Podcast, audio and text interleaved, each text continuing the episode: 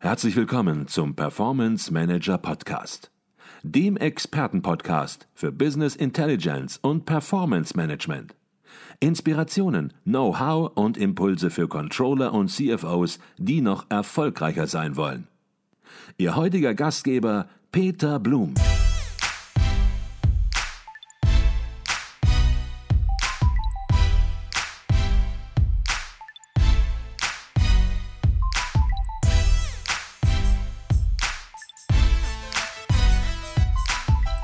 Herzlich willkommen im Performance Manager Podcast. Mein Name ist Peter Blum. Wir sind auf dem Controller-Kongress in München und auf meinen jetzigen Gast im Podcast, da habe ich mich ganz besonders gefreut, weil wir mal wieder über den Tellerrand von Controlling und Controller-Aufgaben hinausblicken. Bei mir ist jemand, der auf der einen Seite Geschäftsführer ist eines Unternehmens Dynafit. Das ist ein Skitourenausrüster. Und dieses Unternehmen hat in den letzten 15 Jahren von einem insolventen Unternehmen zu einem Marktführer in seinem Bereich entwickelt. Und auf der anderen Seite ist er Speed-Bergsteiger. Und hier in München hält er gleich auf dem Controller-Kongress eine Keynote mit dem Thema Spitzenleistung, Erfolgsprinzipien, um das scheinbar Unmögliche möglich zu machen. Bitte begrüßen Sie im Performance Manager Podcast Benedikt Böhm. Herzlich willkommen. Hallo, danke fürs Dasein. Schön, dass du dir die Zeit genommen hast, noch vor deinem Vortrag vor großem Publikum, vor 700 Leuten, noch mal hier vorbeizuschauen. Ähm, Benedikt, was ein Geschäftsführer macht, der ein Unternehmen in 15 Jahren quasi von Null zum Marktführer entwickelt, das können sich vielleicht hier auf dem Kongress noch einige vorstellen. Macht auf jeden Fall einiges richtig, würde ich sagen. Ähm, was ein Speedbergsteiger macht, ja, das ist vielleicht für manche ein Rätsel. Vielleicht auch nicht nur hier auf dem Kongress, sondern überhaupt. Vielleicht kannst du das mal kurz erläutern. Was ist ein Speedbergsteiger? ja gut, ein Speedbergsteiger gibt es natürlich verschiedene äh, verschiedene Geschwindigkeiten, aber der Name sagt, es geht ums, ums schnelle Bergsteigen. Und ja. zwar ähm, in unserem Fall geht es darum, dass wir äh, unter anderem ja, mit die höchsten Berge oder sehr hohe Berge innerhalb kürzester Zeit machen. Also da geht es aber nicht nur darum, dass wir sagen, ja, wir wollen da besonders schnell oben sein und ja. wir wollen irgendwie Rekorde machen oder was auch immer, sondern es geht tatsächlich auch darum, ähm, eine Erfolgsformel für uns zu mhm. generieren, die da heißt, dass wir innerhalb von eben kurzer Zeit in dieser Todeszone oder nur kurze Zeit in dieser mhm. Todeszone sein wollen, also in dieser sauerstoffarmen Zone und eben durch Geschwindigkeit und damit auch einen kurzen Aufenthalt ähm, unser Risiko in der Todeszone minimieren wollen. Mhm.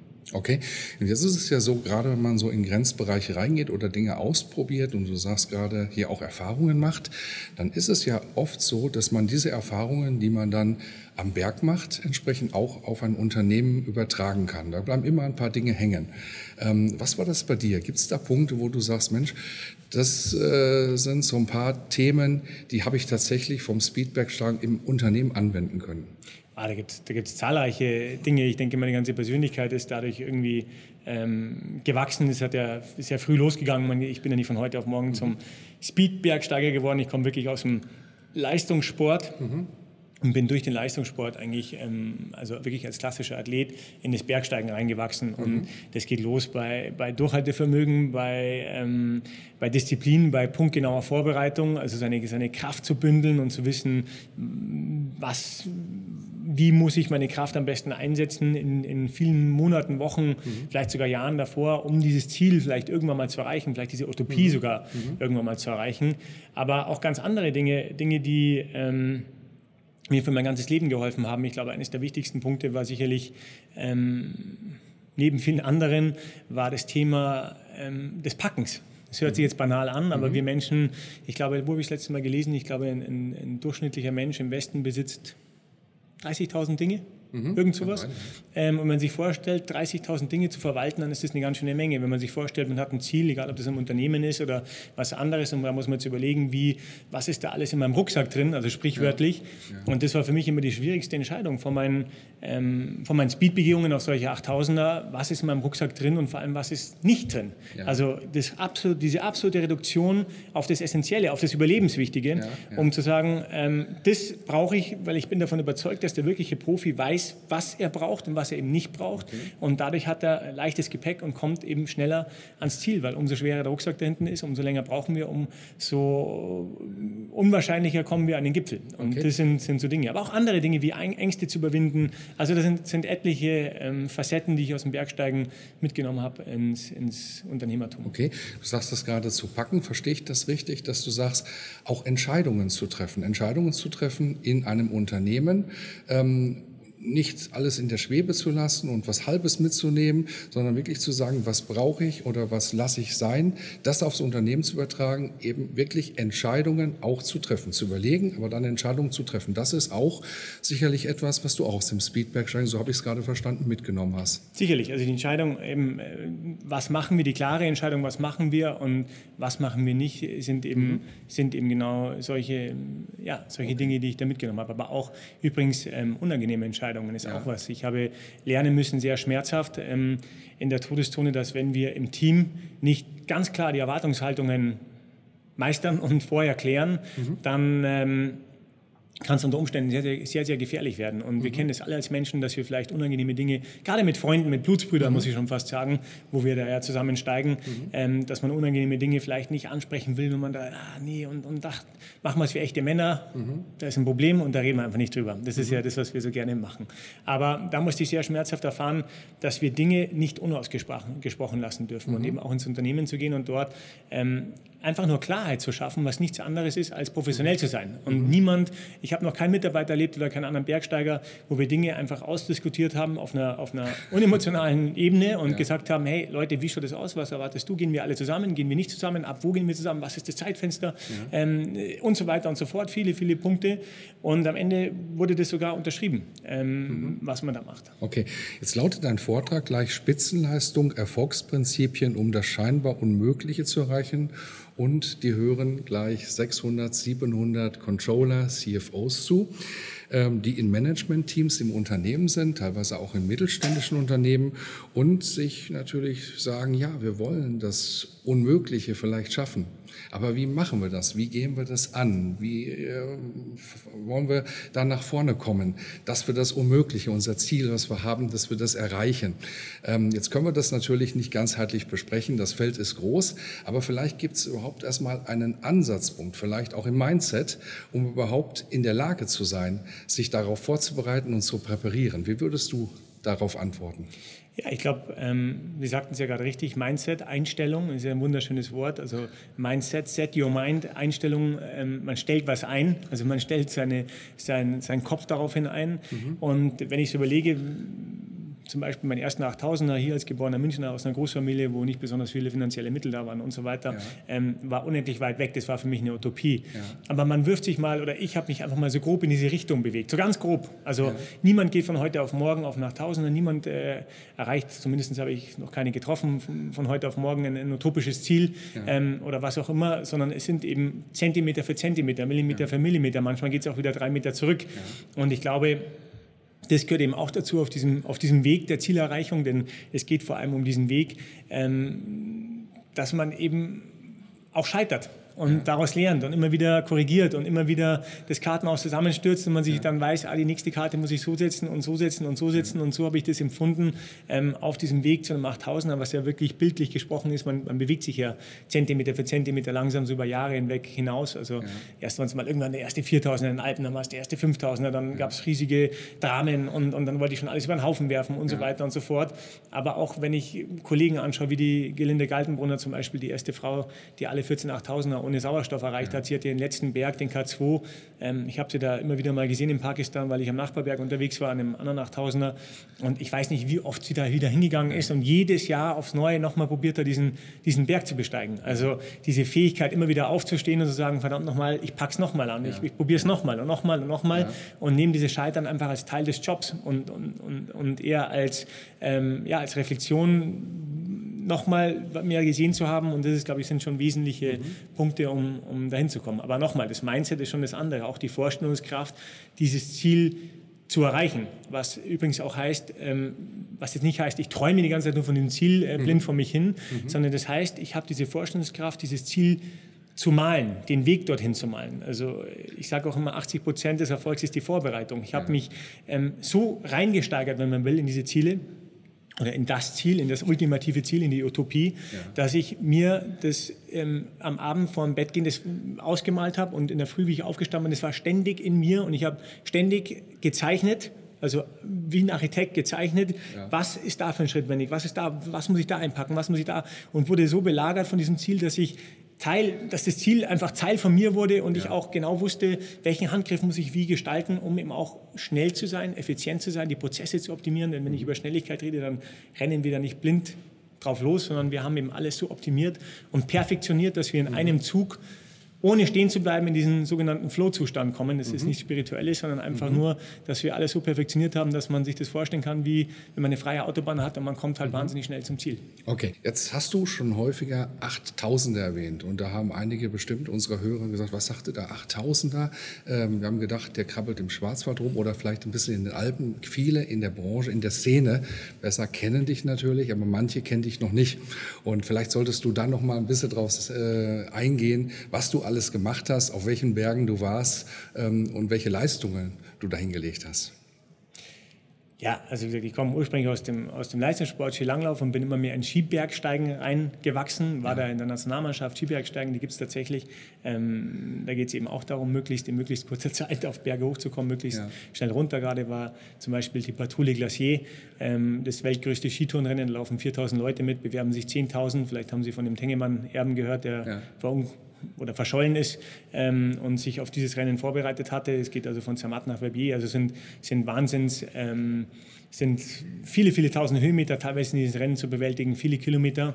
Und dort habe ich eben diesen Stil gelernt des Skibergsteigens, des mhm. Speedbergsteigens. Mhm. Ähm, des Speed-Skibergsteigens, muss ich eigentlich sagen, weil ja. die Skier waren auch immer mit dabei. Und unsere große, unsere große Vision war, ähm, diesen Stil auf höhere Berge zu übertragen. Das heißt also, jenseits vielleicht von 4000 Meter, jenseits der Alpen, mhm. eben auf 5000, 6000, 7000 und dann irgendwann mal sogar eben auf 8000. Es gibt ja 14 8000 in der Zahl, die höchsten Berge der Welt. Mhm. Und äh, diese Berge liegen in der sogenannten Todeszone. Das heißt, dort ist der Sauerstoffpartialdruck so gering, dass, äh, dass man eben dauerhaft dort mhm. eben nicht leben kann. Und deswegen mhm. hat es auch Sinn gemacht für uns, dass wir uns mit diesem Stil dort reinwagen. Mhm. mhm. Und äh, ja, und so ist es mir zum Beispiel gelungen, den achthöchsten Berg der Erde, den Manaslu mit 8163 Meter, mhm. ähm, innerhalb von 23,5 Stunden zu bewältigen, hoch und runter vom Basecamp in einem Zug. Also man lässt diese Lagerketten außen vor. Man hat vielleicht schon mal gehört von Mount Everest.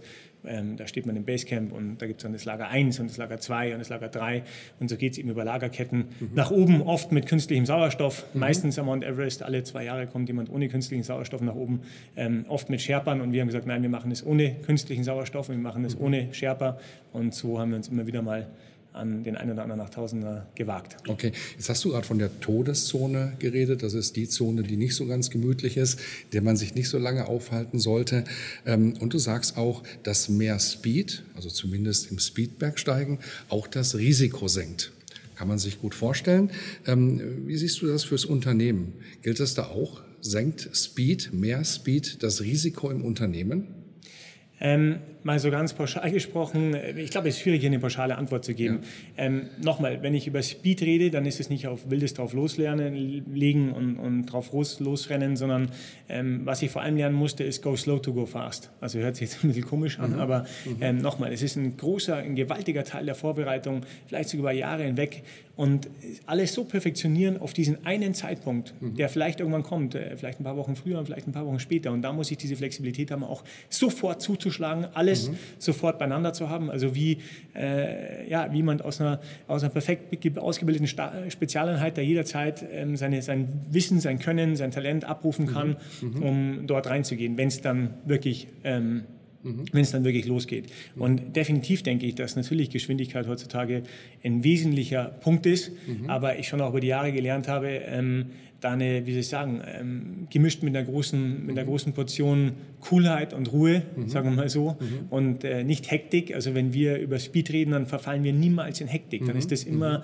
eine sehr, ähm, ein, ein absolut perfektionierter, äh, trainierter, auf den Exzess trainierter Bewegungsablauf. Mhm. Und äh, alles ist genau getimed und gemacht und getan. Mhm. Dahinter ist eine riesige, wie ich sagen, kann man sich vorstellen, eine riesige Glocke an, an Vorbereitung und Energie, die da reingeflossen ist. Und dann mhm. fließt es eben so durch. Und das meine ich eben mit diesem Go slow to go fast. Also ich mhm. denke, im Unternehmen ist es, ist es ähnlich. Da habe ich ähnliche Prozesse, mhm. ähnliche Gates, äh, wo man sagt, wie weit gehen wir und wo ist dann auch Schluss ähm, mhm. und so weiter. Und ich wende davon schon sehr viel an. Okay. Und durch Schnelligkeit ähm, sicherlich was, was mir liegt und im Unternehmen, ich könnte mir nicht vorstellen, für ein langsames Unternehmen zu arbeiten. ja.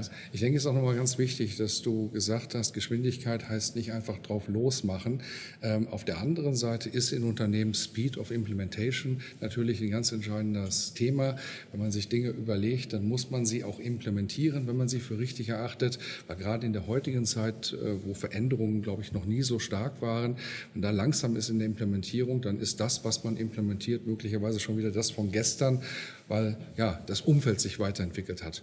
Ähm, wie siehst du das ähm, in Bezug auf Fehler? Wenn man schnell ist im Unternehmen, dann macht man natürlich auch Fehler. Und jetzt sprichst du gleich vor Controllern, die ja, im Prinzip traditionell natürlich sehr risikoavers sind. Die sagen, Mensch, wir wollen alles richtig machen, wir wollen möglichst Fehler vermeiden. Ähm, wie siehst du das Thema Fehler und Fehlerkultur in Unternehmen schon als angekommen oder noch nicht angekommen an? Oh, ich denke, da ist schon, ein, also was ich so sehe, ich darf ja immer wieder mal ins Unternehmen mal reinschauen und so weiter. Ich denke, da schon in, hat sich schon, hat schon eine große Veränderung stattgefunden in den letzten Jahren in, in, in deutschen Unternehmen, was ich so beobachten kann. Ähm, ich habe diese Fehlerkultur automatisch mitgenommen vom Berg in, in, ins Unternehmen. Und ich denke, ähm, man muss auch hier dieses Bewusstsein haben, dass es Teil des Jobs ist. Ein Fehler ja. ist nicht unbedingt, wenn man ihn zweimal macht, dann ist es verdammt schlecht. Ich sage immer, einen ja. Fehler darf man einmal machen. Aber äh, ein Fehler ist nicht unbedingt immer was Negatives. Ich denke, ja. man, wenn ich so zurück überlege, sind wir oft aus den Krisen am meisten gewachsen. Übrigens auch im Bergsteigen. Also aus wirklichen Krisen, wo wir uns katastrophal irgendwo reinmanövriert haben in, in Fehler. Zum Glück ist es dann, äh, wie soll ich sagen, sind wir noch mit dem Leben davon gekommen. Ähm, aber es ist ganz spannend, ähm, wenn man Marktführer sein will oder da vorne sein will, wie kann man erwarten, wenn man immer wieder neue Wege geht und, und Innovation, wir leben zum Beispiel auch in unserem Unternehmen von Innovation, wir versuchen immer wieder neue Grenzen zu überschreiten, zu brechen. Ja. Und äh, wie kann man erwarten, dass das alles richtig läuft? Wenn man äh, neue Wege bestreitet, auch im Bergsteigen, dann ist man der, der voraussteigt, hat es am schwierigsten. Der ja. weiß nicht, wo die Route genau geht. Der, der hinten geht, der als Zweiter geht, der kann sich das anschauen, geht ganz gemütlich in denselben Spuren, in den Fußspuren, ist übrigens auch viel äh, unanstrengender. Und der kann sich dann, ach, der ist da falsch abgebogen, dann, dann schaue ich mal und so weiter. Der, der vorausgeht, wie kann ich erwarten, dass alles äh, läuft? Und übrigens, wenn wir von dieser positiven Fehlerkultur sprechen, also dieses Reflekt, diese, diese Reflexion und so weiter, dann gibt es für mich immer zwei Wege, nachdem ich gescheitert bin. Ja. Ähm, das eine ist, wir probieren es nochmal. Und das andere ist, wir geben auf, wir ziehen uns zurück. Auch beim Bergsteigen gab es immer ja. diese beiden Optionen, ja. wo ich sagte, hey, wir fahren nächstes Jahr nochmal hin oder wir haben vielleicht nochmal zwei Wochen, legen die drauf und probieren es nochmal. Ja. Oder der Berg ist einfach nichts für uns, weil das Risiko ist zu hoch oder wir sind dem nicht gewachsen oder mhm, mhm. was auch immer.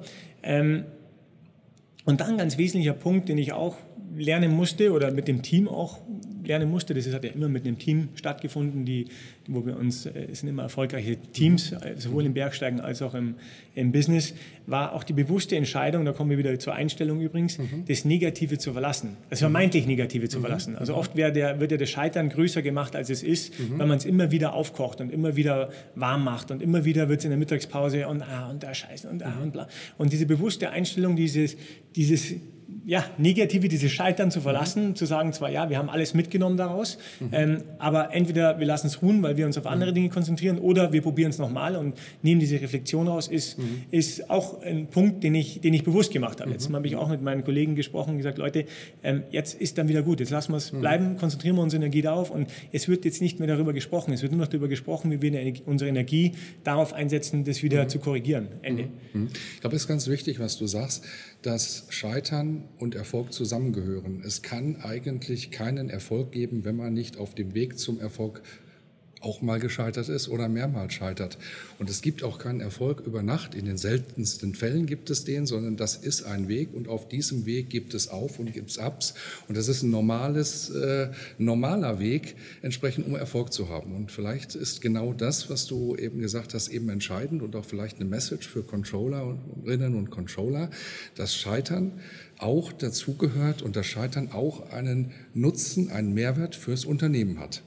Seid ihr auch gescheitert bei euch im Unternehmen schon ja, an manchen Punkten? Ganz oft. Äh, wir sind ganz oft gescheitert, dramatisch gescheitert teilweise, äh, bis, zur, bis zum, wie soll ich sagen, bis zur absoluten Schmerzgrenze, würde ich sagen. Und, ähm, und wir werden wahrscheinlich auch mal wieder scheitern. Wir haben ja. gerade ein, ein neues Skibindungssystem gelauncht, das wiegt äh, 49 Gramm ist aber eine Skitourenbindung, also mit der kann man hochsteigen, 49 Gramm. Weiß nicht, ihr Wasserglas wiegt wahrscheinlich äh, wahrscheinlich 200 Gramm oder sowas in der Richtung. Also stellen Sie sich vor, wie wenig das ist. Und ähm, ob das alles perfekt funktioniert, ob sich dieses System jemals komplett durchsetzen wird, obwohl mhm. wir viel investiert haben in dieses System, also viel Geld und viel Energie mhm. und viel Ingenieursleistung und so weiter und so fort, ähm, weiß ich nicht, ob das, ob das alles so wird, wie mhm. wir uns das vorstellen. Mhm. Ähm, mhm. aber es ist eben auch genau das. Wir haben uns hier entschieden, auch neue Wege auszuprobieren und mhm. diesen, diesen Luxus auch als innovative Firma zu gönnen, auch ganz bewusst. Und ich bereite auch so den Inhaber und so weiter darauf vor, dass ich sage, du, es kann sein, dass das komplett weg ist. Kann auch sein, dass es ein toller Erfolg wird. Ähm, mhm. Aber ich kann es dir heute nicht versprechen. Es, sind, es, ist, es ist ein neuer Weg. Wir verlassen die, die, die Routen oder mhm. die Wege, die wir über Jahre hinweg, über Jahrzehnte hinweg ähm, bestritten haben. Und mhm. jetzt ist Zeit für Neues. Okay. Ich denke, da steckte ganz viel drin in dem, was du gesagt hast. Ähm, die letzte Frage im Performance Manager Podcast ist immer die gleiche und da bin ich gespannt, was deine Antwort ist. Da erwarte ich fast eine gewisse andere Antwort, als man sie manchmal hört. Nämlich, ähm, die Frage geht ungefähr so, was würdest du jungen Controllern, äh, Controllerinnen raten, jungen Finanzchefs raten, die am Anfang ihrer Karriere stehen? Ja, worauf sollten die achten, damit es mit der Karriere, mit dem Leben in die richtige Richtung geht, damit es einfach rund wird? Vielleicht auch aus Fehlern, die du selbst gemacht hast oder die du bei anderen beobachtet hast? Ah, gute Frage. Jungen Controller und Controllerinnen. Okay. Ja, das wird für ähm, dich natürlich ein bisschen schwieriger und herausfordernder. Ja. ähm, ja, ich denke, wir haben über viele Dinge geredet, vom Scheitern und so weiter und so fort.